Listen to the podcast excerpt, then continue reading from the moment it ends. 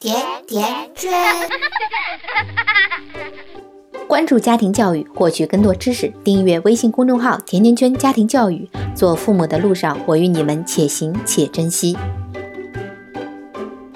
大家好，我是圈圈，欢迎收听家庭教育圆桌系列。圆桌系列是我们和有台大可瞎聊一起开创的教育栏目，讨论教育热点，剖析社会现象。本次话题：什么是家庭教育？Hello，大家好，我是佳琪我是梅老板。啊。今天我们有幸邀请到两位嘉宾，有一位嘉宾是曾经来过我们节目的，名字叫金川。啊，你们好，我是刘静川。坐在我边上的呢是我的丈夫，也是甜甜圈的创始人之一，目前也是甜甜圈的 CEO 李纯。为什么要加“目前”两个字？大家好，我是李春。今天是一期很意外的节目，对，非常意外，刚刚告知要拉过来做一期播客。对，我们想聊一下，因为呃，我们会知道甜甜圈是一家从事家庭教育领域的创业公司，嗯对，但比较不一样的是，家庭教育这四个字其实是在这个项目进来以后慢慢去理解这四个字，因为我记得第一次当我们聊的时候。呃，你经常会，你们经常会提到一个词 parenting，是吧？就是 parent 加 ing parenting。是的。然后我记得当时你还跟我说，parenting 这个概念在在在可能在美国和台湾还是大家接受度比较高的。是的，是的但，其实那时候对我来说，我是第一次听到这个词 parenting 或家庭教育，嗯所以我我会有一个偏见，就是呃，我们传统的或者国内的很多的教育是教育小孩，然后 parenting 呢其实是就是教育家长对，来教育你的小孩，就有点像我们一直说的那个，可能传统教育是 to C 的，然后 parenting 是就是 B to B to C 的，所以正规的一个比较传统意义上的 parenting 的概念是什么？所以先打个比方吧，就是比如说我们创业公司，我们每个人都是第一次创业，大多数情况下，所以说我们会有一个叫创业导师这样一个职位。反正他你是第一次，所以说我通过我的一些经验来灌输你，或者说是告诉你一些有一些雷区，你可以完全不必去碰了。那么每个人都是第一次做家长的时候，我们中华的文明可能是一直是一个传承的文明，就是说总是老一辈的告诉你说你该怎么带孩子。但是你也知道，在美国西方社会的话，它是比较核心家庭为主的一个社会环境。那么他们的弊端可能就很明显，就是没有这样的一个经验传承的一个过程。那么他们逐步逐步就发展出来，怎么样活在更好的家庭当中，他们就有社区这个概念去进行一个辅导，那么就逐步逐步产生了一个 parenting 这个概念这样子一个状态。我我先问一下，就是那个、你刚刚提到 parenting 的小孩的主角是谁？父母，因为在西方的话，它是一个核心家庭为主，也就是说是一父一母带上若干个孩子这样一个结构嘛。OK，然后那个时间段呢？嗯，我们一般说从孩子刚生出来，他们基本上是到一个青春期结束，也就是说进入大学的话，基本上孩子就作为一个独立的个体去进行一个自己的成长。理解。我我们先把视线放回国内，我们看到国内其实前两年开始有越来越多的机构，第三方的教育机构，那各种品牌都有。那有大部分的品牌，我们看到的很多是连锁品牌。嗯哼，除此之外的话，我们看到在一些细分的领域，比如说钢琴、一些乐器，还有一些可能各种班，他们也会有一些，包括呃，特别是英语。会有一些品牌也会出来去去给一些年龄非常小的小孩去做一些早期的培训。是的。那这一块的教育和教育之间的关系会是什么？这样说吧，就是说家庭教育和儿童教育它的比较大的一个不同在于受众是不一样的。那么儿童教育的话，我们的教育对象可能更多的集中在儿童这一点上，而家庭教育的话，我们可能更多的集中在父母这个点上。举个例子，低龄的，比如说是出生婴儿，今天我们会发一篇文章，就是怎么哄孩子睡觉。他就是孩子哭闹，父母心烦焦虑，嗯，孩子难以入睡，于是他们有一种职业叫儿童催眠师，他上门其实是给父母做示范，如何哄孩子睡觉。那么这就是一个叫出生婴儿的一个家庭教育。再说说幼儿的吧，幼儿的话，你会开始，因为他要进幼儿园，接下来还有一个幼升小，那么大多数父母呢就会开始有一个焦虑，就会学习上的焦虑就会出现。呃，就像你刚才说的，他要去学画画也好，音乐也好，他其实都是有一些关键期的。那么这个关键期怎么去把握？那么在这个时候，父母如何对孩子进行一个音乐启蒙？比如说孩子弹钢琴，就孩子的手他还没有长好，他大概在六岁左右吧，好像是这样子，嗯、才适合弹钢琴。但是音乐启蒙其实很早就要开始了。那这个启蒙不是你带他去上什么班，最好的启蒙是在家里去做这件事。那么家庭教育其实是告诉家长你在家里怎么去给孩子做这些启蒙的工作。那么另外一方面呢，其实着重点都在家长和孩子的关系上面、沟通上面，情绪很大一块是做家长的情绪的管理，还有他精力的管理，这些都是家庭教育的范畴。我是不是那么理解？就是对对最终的我们的用户，就是儿童就小孩来说，他其实两块都会需要。对，是的，然后，但是目目前或者之前所有的情况是我们忽略了家庭教育的重要性。对对，所以才会有这样一个网，我在网上看到这样的总结啊，应该是武志红，也是一个心理学的，他说用三个词概括现在的中国家庭，一个叫极度焦虑的母亲，一个缺席的父亲，再加上一个有问题的孩子。啊哈，嗯哼。是是是。然后我们现在在做的家庭教育，其实是在尝试着解决那个极度焦虑的母亲和一个缺席的爸爸。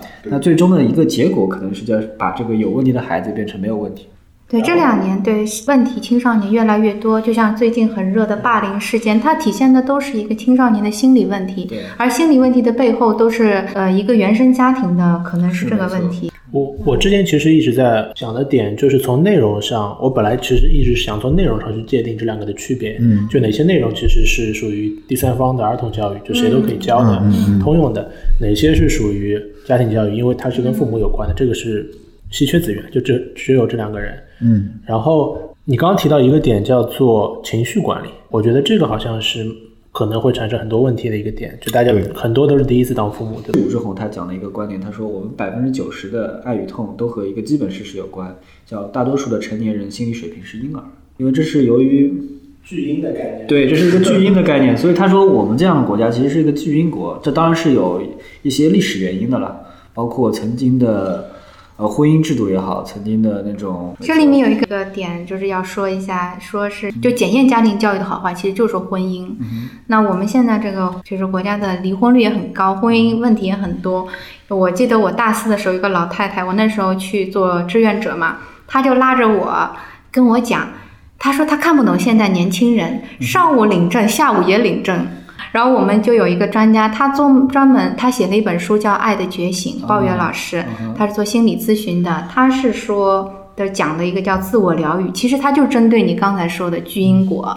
呃，大多数的父母这种不成熟，他是因为他有个内在小孩，他并没有成长，他的心智水平就停留在那个时候，那是一个他受伤的时候，可能他曾经有一个很严苛的妈妈，什么他做什么他妈妈都不满意，你讲的离婚，就是国内的离婚率高这个事儿。前一阵子我跟另外一个朋友，就前两天吧，我跟另外一个朋友聊这个事儿，然后提到一个观点，然后我先说一下，然后大家大家可以聊一下。啊，呃，我看完我看完一本书嘛，就是 Kevin Kelly 写的那个，嗯、必然。嗯，对，然后它里面提了十二个十二个关键词，每个关键词是两个字，其中一个关键词叫做 flowing，就他觉得所有东西都是流动的，嗯也就是说，他觉得第一个的话就是我们一直提的一个被用烂的一个词叫做共享经济嘛，就是你你你用的不是所有权，你用的是使用权，但一个前提是这个这个东西这个内容是在流动的，然后你套用在。就是你把这个概念套用在那个可能就是婚姻关系或者男女朋友的话，就是你会发现一个东西啊。第一个，我们的选择很多了。就是以前我在一个村子里面，其实我认识的人可能就那么五六个，但你的选择就五六个。但现在我们在大城市里面，动不动就两两两千万人、三千万人，对吧？你有很多的选择，因为你你有很多的联系，你可以认识很多人。第二个，这些人都是在流动的。嗯，就是以前我们会有一个所属权关系，就是我的选择少，那可能结婚，那我们是有一个绑定的关系。相对稳定对对对，对，现在的话，我们的我们的选择多了，然后这些人其实都不断的在流动，就是说很多的时候就是造成我们现在的一个观点，我没我没有办法忍耐一些事情，我们吵架，OK，那我们离婚，反正我的选择很多，这些人也都是在流动，那我们再有一个不是所有权关系，而是使用权关系，嗯，就把婚姻就变成一个所婚姻就变成从一个所有权关系变成一个使用权关系了，就是我们我们待在一起舒服，那待在一起两三年，啊，签个五年合同对吗？对，然后然后前两年有过这个论潮出来说要不要签五年合同啊什么的。对，那但你觉得就跟那个概念会就是一样嘛？我们越来越不能忍受一些事情，就片子不好看我们不看，我们换个片子看；歌不好听我们不听，我们换一首歌听。那人不好怎么办？那我们换一个人。所以我们的专家群里面，其实在这个问题上，其实也没有一个定论。有一些专家就认为说，你们既然觉得互相生活在一起并不愉快了。不用去考虑更多的说孩子怎么样怎么样，有的时候孩子天天看你们吵，不如让孩子明白情感不好就是应该分开。所以说，在这个点上的话，我们现在因为没有数据，确实是没有数据说活在一个不幸福的家庭里的孩子更好，还是活在一个不幸福了就分开的家庭的孩子更好。所以说，我们也不能去说什么。但是从另外一个大趋势来说的话，现在人对。让自己不开心的事情的耐受度确实是越来越低，所以说也可能这是导致那个离婚率啊各方面越来越高的一个原因。因为不是所有的离婚都会对孩子造成负面的影响，但我们其实想说的是，我们确实遇到了很多的离婚是本来的结合就很荒唐，而这样的问题其实是可以被避免的。嗯，你说的是等到我觉得我发现。呃，我的价值观跟我另一半价值观不一样，那这样的好聚好散，我们不在我们的讨论之列，而在于他从小没有被教育应该去如何做选择，他从他还没有长大，所以他的价值观不成熟，所以他在找另一半的时候，他就是盲目的。那这样的情况下，对孩子和对另一半，对大家的家庭都会造成很大的影响。我们讨论的是这一部分人。OK。你现在这话题有点沉重。对对对，其实我总结一下，其实我想说的一个，我我个人的一个观点是，这个现象是不可避免的，就是说，很多人会把它放在年龄身上，就是哎，这部分九零后、九五后、零零后不懂事，嗯，然后他们任性，他们怎么怎么样，但我觉得不是这个样子的，我觉得更多的是一个整整个环境的因素，它就在这么一个大的超级城市里面，他就面对整个，他出生就是互联网的一代，就拿着 iPhone 出来的。对，我们是就出来是，我们是出来是电脑是吧？他们出来就拿着 iPhone 出来的，他们就面对那么多选择，他们就面对一个信息爆炸。我们现在这一代人出现一个什么问题呢？前两天还在跟我们的于瑞新老师还有另外一个合作伙伴在讨论这个问题。我们这一代人出现的焦虑，是因为我们在我们读书的过程中没有被教育要应该去做怎么选择，没有给予我们选择的权利。但是当我们毕业的时候，我们的工作要自己找，我们要为自己的人生负责的时候，我们不知道该怎么去负这个责任去做选择。那么焦虑是来自于这里。大学毕业了，我该找什么工作？我是去创业还是去工作？那么工作是去大公司还是小公司？所有这些问题他都不会，因为他读大学选专业可能都是父母帮他选的。所以，那么话说回来，回到我们的家庭教育上面，其实我们最近甜甜圈搞了很多活动，然后我们会送一些五颜六色的、上面有各种图案的气球，我们就观察到。到现在为止，大多数家长会根据自己的选择去强迫孩子选择哪个气球。对，就是它是很典型的，两个气球放在就一排气球上面画了各种表情。孩子说我要这个红色的，妈妈说我觉得白色的好看，我要红色的、白色的，那拿给你。父母都帮你选好了，然后大学一毕业那一刻，你就要学会怎么做选择，你就应该知道我该选什么样的人做女朋友，选什么样的工作，怎么样子。对，我们做的很大的一个工作就是让他面对未来，就像你说的信息流过载的情况下，他必须要听到自己内心的声音，他有选择，他才不会被这个世界搞得焦头烂额。讲回刚才你们提到的一个点是，我们会有一个偏见，就是美国的孩子很多是所谓散养，对吧？中国的孩子他都会被教说你要选这个东西，你不要去做那件事情。但是我也碰到过一些家长说，那你在国内的环境下确实不能散养，就是说你你你不能给他太多的选择自由。就是我我们看到过，我有亲戚的小孩就是在在国外，就是一个空旷的环境上没有人，他可以做他任何想做的事情，对吧？然后摔跤、跑步、乱七八糟也不会有可能有坏人过来拐他，然后整体的环境也是比较安全、比较干净的。但国内就是整个整个环境就是这个样子。那如果你完全按照那套的话，其实在国内会很难做，你可能对吧？一转眼小孩没了，小孩不见了。或者就是你要面对的一个情况，就是因为环境不太好，所以可能生病，然后你要去对吧？公立医院挤或者怎么样？呃，我想到上次看到谁的一篇文章，然后那篇文章反正传的蛮疯的，说我们的孩子其实早就觉醒了，然后我们的父母或者说是我们的整个教育体系啊，包括各种各样的东西，其实还在一个未觉醒或者说是没有完全觉醒的一个状态，所以导致了现在的这个冲突越来越激烈。对，小孩子的话语权越来越重了。嗯，但是大人没有给他这个话语权利，那么亲子关系非常的紧张。那么亲子关系一旦紧张之后呢，就会孩子的心理问题就会，家长心理问题也会加剧，孩子心理问题也会加剧。那么他会产生各种厌学啊，这还算好的，那就会跟他的同班同学，比如说不合群呐、到后面他就可能会有自杀的倾向啊，还有反社会的一些倾向，这个是比较严重的。哎，我我对你你们刚才提到的一些点都挺有兴趣的，但我觉得我们可以单独拿出来聊，因为呃，本身佳琪也在读一些和心理相关的一些资料吧。聊一些轻松的吧，因为我们看到那个李纯经常会拿出一个 iPad，然后 然后里面在玩各种各样的游戏，有没有一些推荐或者比较适合小孩子玩的游戏？嗯，看年龄吧。我最近主推的大概是在三岁到五岁之间的这个年龄，因为三岁开始，我们觉得他应该对整个世界开始有一定的认知。我会推荐一套叫 Doctor Panda，然后这一套是做的比较经典，因为它全程是没有英文字母，也没有英文的发音，所以说基本上不会受语言的限制。然后它的主题的话，从逛超市一直到可能。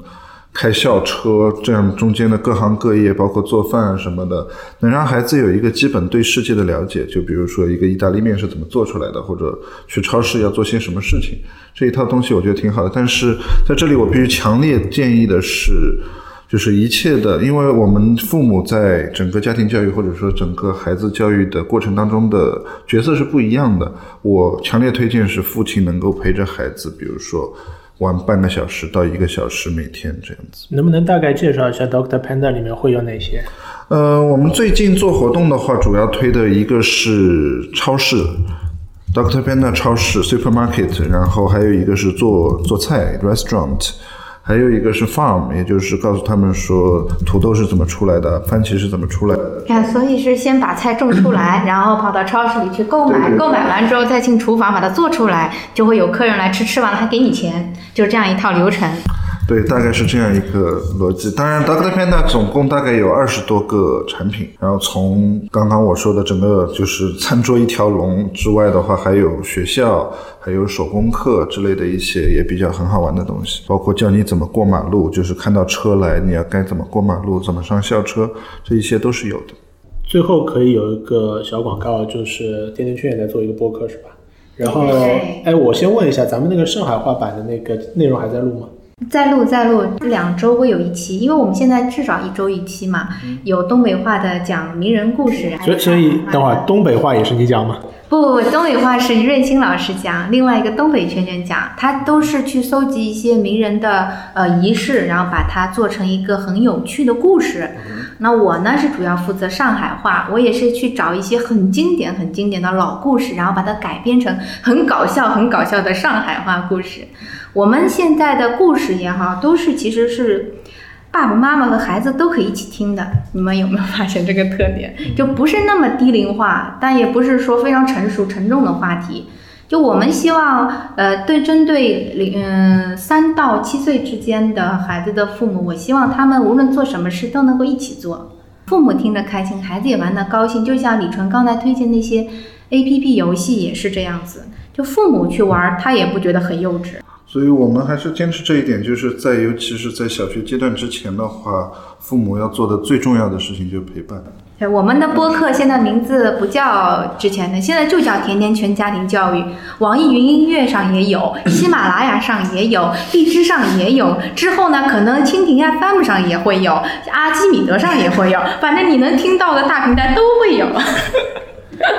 可以，如果对家庭教育或者说对爸爸妈妈和小朋友都想听的故事有兴有感兴趣的话，都可以去叫甜甜圈家庭教育上去找。是的。大可笑聊节目，我们还会继续和甜甜圈一起聊一些和教育或家庭教育有关的一些话题，包括我们刚才提到的心理学、一些压力、情绪管理、情绪管理有关的一些话题。对，我们下期节目再见吧，拜拜。拜拜。甜甜圈。